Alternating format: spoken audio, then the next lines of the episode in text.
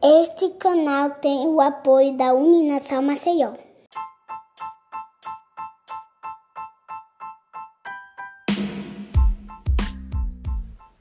Olá, bem-vindo a mais um episódio do É Freud. Hoje o tema é Vacina contra a Covid-19.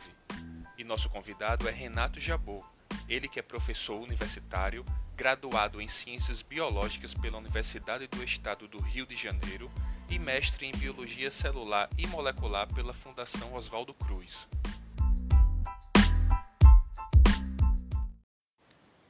Renato, muito obrigado por aceitar o convite do E-Freud e eu gostaria de começar com uma pergunta que parece ser simples, mas que ainda gera muita dúvida.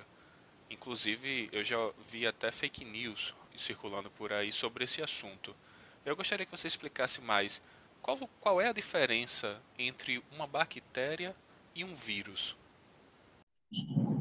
É, olá, em primeiro lugar, muito obrigado aí pela, pelo convite, pelo, pela oportunidade de esclarecer algumas dúvidas em relação a esse momento tão ativo, né? Vamos lá, eu vou esticar um pouquinho a sua pergunta e não vou falar a diferença entre bactérias e vírus. Eu vou esticar a pergunta muito pouquinho e falar que existem é, os chamados organismos invasores. E quem são esses organismos invasores? Né? A gente tem os mais conhecidos, que são as bactérias e os vírus, com a diferença que é, é eu vou dizer de uma maneira mais é, simples, mas eu vou agregar mais uma galera no grupo da bactéria. Então, não somente bactérias, mas também a gente tem um mundo cheio de organismos que nos causam doenças, não porque eles querem, mas porque eles precisam é, também evoluir e, e, se multiplicar como qualquer outro ser, né? uma premissa do, do ser vivo. Então a gente tem no grupo aí celular, a gente tem fungo, bactéria, protozoário, euminto, que são os vermes, né? É, você vai entender já já por que, que eu estou citando também esses outros organismos. Então, esses organismos, que eu vou juntar com a bactéria, são organismos celulares, ou seja, são compostos de células, seja apenas uma célula ou um grupo de células, chamados aí de pluricelulares. Mas qual é a grande diferença deles em relação aos vírus? Os vírus não são seres vivos. Isso, a princípio, para a pessoa leiga, pode achar uma coisa meio, meio surreal o vírus não ser um ser vivo. Ele não é um ser vivo. Ele é um ser molecular. O que significa isso? Ele tem dentro dele o básico do básico para você conseguir modificar uma outra célula. Então, existem vírus capazes de infectar qualquer célula no mundo, mesmo bactérias, mesmo fungos, mesmo nós humanos, né? O vírus só não consegue infectar um outro vírus, porque o vírus precisa de uma célula viva para ela se multiplicar. Então, o organismo viral ele é diferente de todos os outros organismos, porque ele acha uma célula e dentro dessa célula ele altera a, a, a, a atividade daquela célula, transformando a célula como se fosse um escravo para ele, fazendo com que toda a maquinaria da célula, todo o que a célula faria para si, agora multiplique novos vírus. Então, enquanto os outros organismos eles se multiplicam sozinhos e suas toxinas causam doenças, não o organismo em si, mas ele, as coisas que ele produz, o vírus não. O que faz o vírus causar doenças é a sua própria multiplicação dentro de nossas células. Perfeito, professor. E o que é e para que serve uma vacina, né? No caso, no, qual o processo que de criação de uma vacina? Qual é, quais são esse caminho para chegar até uma vacina? Essa pergunta é bem complexa. Eu vou, te, eu vou tentar, é, me ajuda no meio do caminho, se ela está ficando muito confusa ou muito simples. Vamos lá. É, esses organismos que nós citamos aí anteriormente, eles já existem há milhões de anos. Não são coisas novas. Eles sofrem adaptações, mas eles existem há muito tempo. Grande parte deles causam doenças. Então, evolutivamente, os seres chegaram do que a gente chama de equilíbrio. O que é isso? é, esses organismos precisam de nossas células para sobreviverem, mas se eles tivessem a capacidade de matar todos nós, eles também entrariam em extinção. Né? Então, dentro de um equilíbrio, esses organismos, que são chamados de organismos agressores, eles são estranhos à nossa, ao nosso organismo. Então, as células humanas, vou falar dos humanos, né? Existem também outros animais, eles conseguem reconhecer uma parte desses, vou usar o vírus como exemplo, né? Uma parte do vírus, e no caso, obviamente, que hoje se fala muito do coronavírus, ele reconhece aquela parte externa do coronavírus. Imagina uma coroa desses desenhos aí, ou filmes, cheio de pontinhas. O vírus, especificamente esse coronavírus, é chamado até de coronavírus por causa disso, possui esse monte de bolinhas na, sua superfície externa. Isso faz com que o nosso sistema imunológico reconheça essa coisa como uma coisa estranha e produza aquilo que talvez muitas pessoas já ouviram falar, os chamados anticorpos. Então, é uma reação natural nossa produzir anticorpos contra, por exemplo, vírus. Pode acontecer também de outros organismos. Mas é, esses anticorpos criados para o vírus, qual é o problema? Por muitas vezes, em doenças como ebola, em doenças como é, a raiva, que são também doenças causadas por esses organismos, a doença é tão mais rápida que o corpo não tem tempo de produzir anticorpos. E isso para o coronavírus acontece naturalmente com uma, aproximadamente 10% da população. A doença é tão rápida que o indivíduo não consegue produzir anticorpos. Nesse aspecto é que entra a chamada vacinação. O que é a vacinação? É a apresentação artificial de uma doença, como o vírus, o coronavírus ou outros vírus, para o nosso organismo criar previamente esses anticorpos. É a mesma coisa que você encaixar a doença na pessoa. Porém, a vacina, ela tem que ter um cuidado de não induzir a doença no indivíduo. Ele insere a doença, mas na sua versão leve, na sua versão controlada. É, parece muito simples a gente fazer isso, mas não é. Porque quando a gente faz uma vacina, a gente precisa é, ter em mente que eu estou aplicando no indivíduo aquela doença. Você imagina eu aplicar no indivíduo a vacina para raiva, sendo que a raiva tem 90% de letalidade.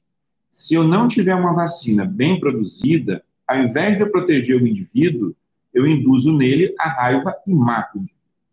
Então, historicamente, a gente pode levar a vacina, né, e simplificando para todos nós aqui, até o próprio termo vacina é homenagem ao descobridor aí da, da, da primeira vacina do mundo. É, o que aconteceu? A gente apresenta a doença, uma parte dessa doença está na vacina, né, não é a doença inteira, o nosso corpo reconhece através de células específicas do nosso sistema imunológico, as células vão criar uma reação produzindo esses anticorpos. E a nossa intenção com uma vacina é que essa produção de anticorpos seja duradoura. É, a primeira vez que nós falamos em vacina foi antes mesmo de conhecer o próprio vírus. É, é, isso é, é, atribuído a um pesquisador né, chamado Edward Jenner, que ele pesquisava varíola. Não sei se todo mundo já ouviu falar da varíola, se você mesmo já ouviu falar da varíola. É, era uma doença que, por muito tempo na Idade Média, foi chamada de doença apocalíptica, porque eles achavam que era, era uma doença de uma praga é, espiritual né, dos indivíduos, né? E dizimou um terço da Europa, para você ter ideia, junto com a peste negra. É, a varíola ela era pouco contraída em pessoas que ordenhavam leite da vaca. Porque a vaca tinha uma doença parecida com a varíola, era a varíola bovina, né? E ele começou a entender que essas pessoas, por terem contato com a varíola, nessa versão bovina, desenvolveram resistência à doença, nascendo então o termo vacina e sendo a varíola a primeira doença erradicada no mundo por uma vacina. Porque quando você se vacina, você não contrai a doença e aquele vírus começa a não existir mais. Assim, é, é interessante a gente perceber é, é, interessante a gente perceber o quão importante é uma vacina. Porque nessa época a gente tem uma, uma, uma, grande contribuição de Jenner, e nessa época mesmo eu já vou puxar o gancho de por que é tão complicado a gente fazer uma vacina. Para quem não conhece, pode ser uma coisa muito simples fazer uma vacina, mas não é. A primeiríssima coisa é achar o organismo que você precisa vacinar. Né? A gente nem sempre tem a possibilidade de que aquele organismo seja elegível para fazer uma vacina. Mas ainda bem que não é o caso do coronavírus. Ele é elegível, sim, para fazer uma vacina. Está dentro dos vírus que causam a gripe. É... Então, o que, que Jenner fez? Era 1796. Olha como é que o tempo era, era bem passado. Ele não sabia o que fazer. Então, ele pegava as pústulas, daquela, não sei se todo mundo já viu varíola, ele forma umas verrugas grandes no indivíduo. Então, ele pegava aquilo e aplicava em crianças. Adivinha? Vou até perguntar para você mesmo aí. Adivinha o que aconteceu com as primeiras crianças que receberam essa injeção da varíola? Eles produziram uma, uma reação contrária ao, ao, ao Não, a, às verrugas? Eles morreram. Então, assim, por, por quê? Para você perceber que não é uma brincadeira né, fazer uma vacina, a gente precisa de alguns controles que são extremamente é, é, é criteriosos. Né? Então, por isso tem regras importantes para isso. É, em 1796, aí muita gente está pensando, ah, mas isso foi em 1796, é, não se tinha muito desenvolvimento. Tranquilo. Então, depois disso, muito se testou, muitas pessoas morreram, mas se criou a vacina. Ótimo. Vamos dar um salto no tempo e vamos para a vacina da poliomielite em 1950. Digamos que nós já estamos um pouco mais recente na história. Nós já tínhamos até mesmo um conceito de vacinas. Em 1950, é, com a grande, com a grande é, é, surto de poliomielite no mundo, as pessoas podem hoje achar que assim a pandemia de corona é uma coisa nova. Não é, gente. Isso acontece é, com determinada frequência no mundo. Com esse tamanho, nessa era atual, realmente é a primeira. Mas isso não é uma, uma coisa estranha para o mundo. Então, quando se falou da vacina para poliomielite, não vou entrar em tantos detalhes para não cansar gente, é, os indivíduos começaram a testar vacina para polio, que todo mundo conhece como a Sabin, né? a gotinha, é, mas os primeiros testes em que um pesquisador chamado Hilary Koprovsky, não vou entrar em detalhes disso, Hilary Koprovsky trabalhava com Jonas Salk.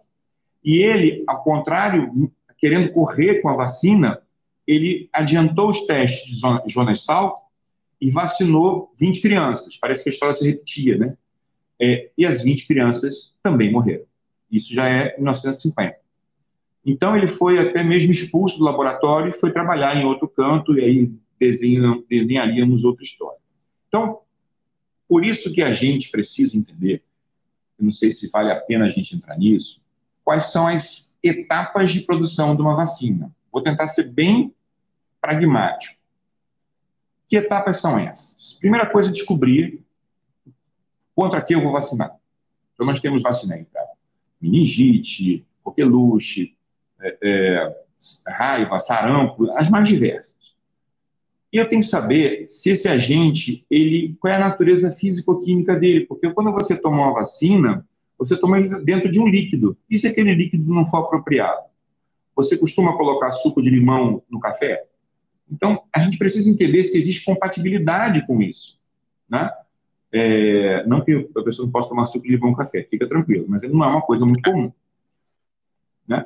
Então, Verdade. a gente precisa saber né, se aquilo ali é compatível. Então, são estudos de compatibilidade. Se não, você aplica na pessoa, crente que tem o organismo sendo aplicado e você tem apenas água pura. Então, a gente tem que testar isso. A primeira coisa. Aprovado nisso, a gente vai testar se existe algum organismo a mais, porque como o vírus é muito mutável, aquela, aquela sopinha, vamos chamar assim, pode produzir um segundo vírus. E aí a gente tem uma segunda doença, pior do que a primeira algumas vezes, né? A história já nos mostrou isso. Bom, então a gente tem algumas etapas. Pré-estudos em humanos, que tem que validar toda essa parte físico-química da, da injeção, se vai ser pela boca, se vai ser por injeção. Então, vou pular essa etapa, que é uma etapa que eu vou dizer que a galera iria cansar muito no vídeo. É, então, vamos supor que todas essas etapas sejam vencidas, de você ter o organismo, ele é viável, você consegue produzir a, a, a, aquela substância, com toda a estabilidade, lembrando que ela vai ser transportada de um lugar para o outro. São quantas doses de vacina mesmo que a gente vai ter que fazer? Ah, 7 bilhões, né? Pode ser um pouquinho difícil. A gente não tem laboratório que faça isso no mundo inteiro. Né? São algumas empresas que, que, que detêm essa, essa fatia do mercado.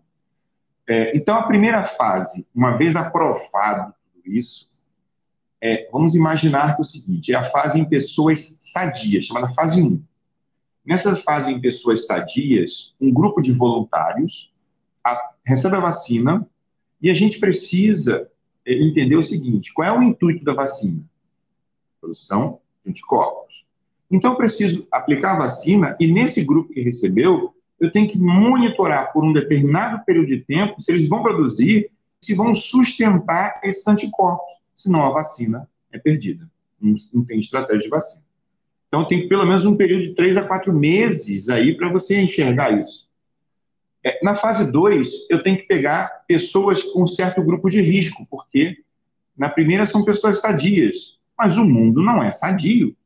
Então, também tem que testar se a vacina é segura para pessoas que têm certo grupo de risco. E se nessas pessoas também produzem anticorpos. Então, vamos aí mais alguns meses de teste para saber se elas apresentam sinais e sintomas ou se a vacina mata a pessoa. Mas pode acontecer da vacina matar a pessoa? Pode. Né? Pode. Por isso que ela tem que ser testada com segurança. É, vamos dizer que isso foi aprovado. Só nessa fase 1 e fase 2, a gente já tem quase um ano de testes. Só aqui. Mas é a fase 3. O que a gente tem que fazer? Em pessoas que têm é, em ambiente natural da doença e saber se as pessoas adoecem. Aí nós temos a fase 3. Passadas essas fases 1, 2 e 3, a gente tem a vacina aprovada. O que, que normalmente acontece? Fase 1 se repete muitas vezes para chegar na fase 2. Ela não acontece de maneira linear, como a gente gostaria. Fase 2, ela também se repete algumas vezes. Então, talvez até antecipando um pouco, um pouco o, um raciocínio posterior, é, quanto tempo a gente vai ter desde a identificação daquela molécula até a criação da vacina? Eu espero que vocês não se assustem com isso, mas a gente tem em torno de 10 a 15 anos, não meses, 10 a 15 anos. É a média de que a gente é, é, consegue aí ter uma vacina segura. Olha a palavra que eu estou usando, uma vacina segura. A gente pode criar uma vacina não segura, né? mas é por isso que é muito importante essas, essas fases. Entendi.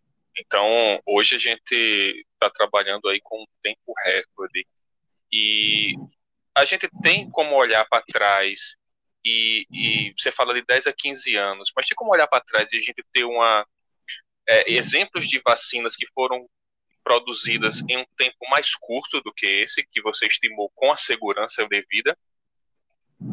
Sim, a gente pode comentar um pouco sobre isso sim. É bem interessante sua pergunta, porque vai ilustrar esse momento. E eu vou dar uma boa notícia também aqui no final, né? Eu não vou, eu não vou, eu não tô querendo agir contra, não. O que acontece? Quem detém o recorde de, de vacina, de tempo de vacina, é o sarampo. Né? O sarampo, é, ele foi identificado em 1953 e a vacina foi aprovada em 1963. Então, nós temos aqui 10 anos, que é o nosso recorde atual. 10 anos. É, se existem vários estudos tentando fazer com que a vacina de coronavírus, ela, que na verdade a gente não vai chamar de vacina do coronavírus, né, vacina contra o SARS-CoV-2, importante a gente saber que é o agente que provoca o COVID-19, né, o Coronavirus Disease, que é a sigla COVID-19, é o vírus chamado de SARS-CoV-2, SARS, é uma sigla de síndrome respiratória, da, da, angústia respiratória, uma coisa mais ou menos assim, que é o agravante desse vírus, né? E COVID de coronavírus, né? COVID, COV, coronavírus. Dois, porque nós já temos outros coronavírus. Aliás, nós temos sete, né? Então, existe uma proposta dela ficar pronta com segurança em 2021. Gente, se a gente conseguir aprovar uma vacina para 2021, a gente vai é, quebrar um recorde que dificilmente a gente no futuro vai conseguir criar uma vacina um tempo mais rápido. Futuro que eu digo nos próximos poucos anos, né? Daqui a 100 anos eu não sei o que acontece. Mas é muito difícil que a gente tenha uma vacina ainda esse ano. Pode acontecer? Pode. Não é improvável. Porque pela primeira vez também no mundo, a gente quebrou algumas regras de segurança. Isso é legal? Não. É necessário? É. Por quê? A gente antecipou algumas. Lembra que eu falei fase 1 e fase 2? Que eram 4, 5 meses? A gente reduziu esse tempo de observação. Mas também o preço foi aumentar o número de pessoas testadas, para poder ter um pouco mais de segurança.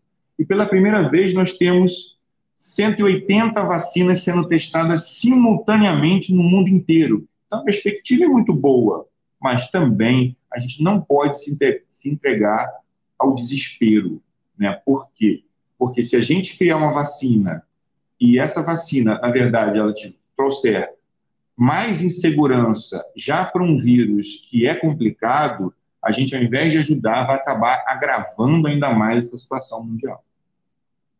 Professor, e pegando um gancho nas complicações que a gente poderia ter né, numa vacina, é, eu me lembro que quando surgiu o H1N1, é, eu fui, fui me vacinar para essa, é, para essa doença e eu tive uma reação né, a essa vacina. Eu tive febre, eu fiquei, o dia que eu tomei a vacina, eu fiquei acamadozinho ali, com a febrezinha, tá uma moleza, e depois eu me recuperei e fiquei legal. Mas quais são, é, quais são os tipos de efeitos colaterais que uma vacina pode provocar é, no, no indivíduo? Boa pergunta também. Vamos lembrar que a vacina ela é o agente causador da doença. Né? Então, grande parte das reações que as pessoas têm, é, eu até, talvez você se enquadre nesse momento, é importante que você enxergue isso, é que as pessoas que tomam vacinas, elas podem ter algumas reações. Por isso que a vacina não pode ter o agente da doença com grande força, senão ela te derrubaria. Por quê? pessoas que são, não sei se é o seu caso, mas pessoas que são atletas, elas fazem uma, um, os seus exercícios constantes, isso é muito bom para a saúde, mas isso aumenta um hormônio chamado cortisol. E o cortisol tem uma, um, um, um efeito, a pessoa gosta daquilo, mas o cortisol tem um preço, ele baixa a imunidade. Por sorte, o atleta ele se recupera muito rapidamente também, né? Mas por baixar a imunidade, é, pessoas que têm imunidade baixa, estou brincando com você com relação a atletas, você vai entender, mas é, pessoas que têm imunidade baixa e elas tomam vacinas, elas podem desenvolver um pouco da doença. É, o que, que é contraindicado nas pessoas para tomarem vacinas? Não é alergia, viu? Hoje a gente até banca o preço de, de, de, de ter é, a pessoa alérgica e vacinar, porque o risco da doença vale mais a pena é, é, vacinado que o risco da alergia, ou seja, pessoas alérgicas são vacinadas, é, alérgicas que eu digo algum componente da vacina, é, mas é, pessoas que não devem tomar vacina são pessoas que estão fazendo tratamento para câncer, né, os quimioterápicos, e pessoas que estão tomando é, antialérgicos do tipo corticoide, né, você vai identificar um corticoide? Dexametasona, hidrocortisona, tem o um finalzinho ONA. Essas substâncias baixam muito a imunidade. E aí, ao invés da, da, da vacina provocar é, uma reação imunológica, ela provoca a doença e a pessoa se prejudica. Né? Então, pode acontecer de que algumas pessoas, no momento de tomar a vacina, elas estejam com a imunidade um pouquinho baixa. E essa reação pode acontecer, mas se percebeu, deve ter acontecido com você, né? Ela passa muito rápido, né? Você pode ficar acamada, mas ela não é a doença. Ela é uma, uma microdoença. Né? Agora, pessoas que são suscetíveis e que têm imunidade baixa, isso é um fator preocupante para aplicar uma vacina.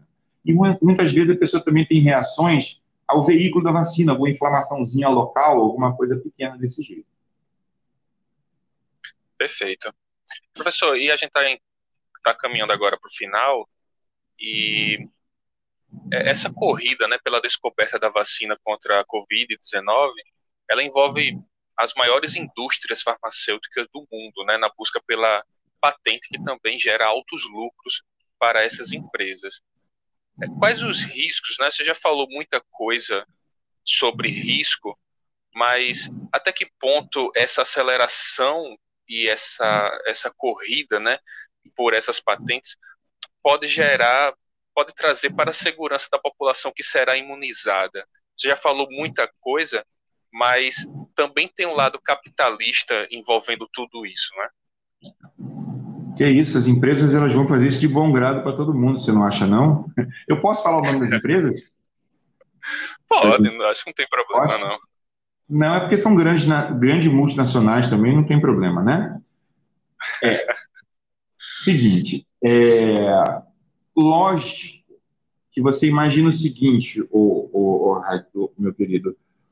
Vamos supor que você seja a pessoa que, de, que desenvolva essa vacina é, e que você venda essa vacina por um real, um real apenas, e você vai vender essa vacina para o Brasil, Quantos, quantas doses você vai vender para o Brasil?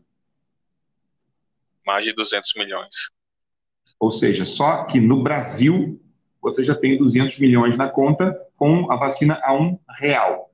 Com certeza, isso está na, na, na visão dessas grandes empresas. Agora, uma coisa interessante é que apenas cinco multinacionais dominam 80% do mercado mundial de vacinas de nova geração. O que é vacina de nova geração? São aquelas mais modernas, algumas nós não temos no Brasil, é só, só nas grandes, grandes ultra-hospitais, né? Que é a Glaxo, que é a grande produtora de vacina, a Aventis, a Chiron, a Merck Sharp Dome, que é a, a, a alemã, né? Porque a Alemanha foi, assim, digamos, a, o país de destaque de, de, de, de, de prevenção à doença nesse, nesse cenário, um grande exemplo, né? Alemanha e Coreia, é, que na, grandes empresas também estão na Coreia, é, e aí eles detêm a vacina contra hepatite, coqueluche, hemófilos, influenza, H1N1, que você falou que tomou, né, é, sarampo, cachumba, rubela, todas elas são dessas empresas. Obviamente que elas vão ter um lucro absurdo com a descoberta. Quem chegar na frente vai ter um lucro absurdo com a patente e, e a distribuição dessas vacinas. Mas elas também estão preocupadas se, por acaso, esse lucro absurdo também não pode gerar processos absurdos. Por isso também que elas estão super cuidadosas na produção. Só para fechar com um exemplo, Jonas Salk, que eu falei para você é, aí no, no, no, começo, que desenvolveu a vacina para poliomielite, ele abriu mão da patente. Estima-se que ele deixou de lucrar em, de 1960, a, economia era outra, até o finalzinho da década de 70, 8 bilhões, bilhões de dólares. Perdeu um dinheirinho aí. É, quis, né? Uma ação de, que eu acho que você não vai ver isso hoje mais. Exato. É, professor, e uh, é, para a gente finalizar, é, a gente parece que falou muito sobre riscos, sobre é, ameaças né, que uma vacina poderia pode trazer para a nossa população, mas a gente está falando isso só para entender mais o processo. É, então, claro que nós queremos, né, todo mundo anseia por uma vacina. E, e quanto mais rápido e segura ela for, melhor. E, e, quais são as notícias boas que nós temos aí para finalizar esse, esse nosso episódio com notícias boas, né? Quais são as notícias que a gente pode dizer assim, olha, tá indo no caminho bom, tem alguma uma luz aí no fim do túnel para gente? É, é, eu quero que fique muito claro que a vacina ela veio para salvar, ela veio para ajudar. Nós temos doenças erradicadas aqui com o uso de vacinas, né? E, e uma grande redução é, de, de, de, de, problemas de saúde com a inserção. E no Brasil, é importante falar isso, o nosso Programa Nacional de Imunizações, chamado de PNI, ele é um programa maravilhoso de, de, de distribuição de vacinas pelo SUS. Bom, e aí, o que, que a gente precisa, precisa entender? Que ela é boa, mas uma coisa boa precisa ser cuidadosa. Quantos remédios a gente já viu sair de circulação porque ele provoca danos à pessoa? É só se descobriu isso depois de usar. A mesma coisa são as vacinas. Qual é o cenário favorável aqui? Acho que a gente até comentou anteriormente, mas vale fechar com isso. Nós temos 180 nesse dia de hoje, pode mudar amanhã, mas 180 vacinas em testes no mundo inteiro. É, as grandes instituições mundiais estão concentradas em, em criar essa vacina. Daí esse tempo recorde. Gente, 2021 é um tempo recorde. Se vier esse ano, melhor ainda. Mas tomara que venha com segurança. Né? Esse é meu medo, porque não sei se tem prazo para ter uma vacina esse ano com segurança. Algumas etapas precisam ser respeitadas, né? Então, fica aí nosso recado de que vai passar. Segurem as pontas, meus queridos. Isso tudo vai passar. Professor, queria agradecer demais a sua participação aqui no Freud e espero que a gente tenha outros temas para ser discutidos aqui. Muito obrigado. Eu que agradeço ao canal É Freud aí. Obrigado.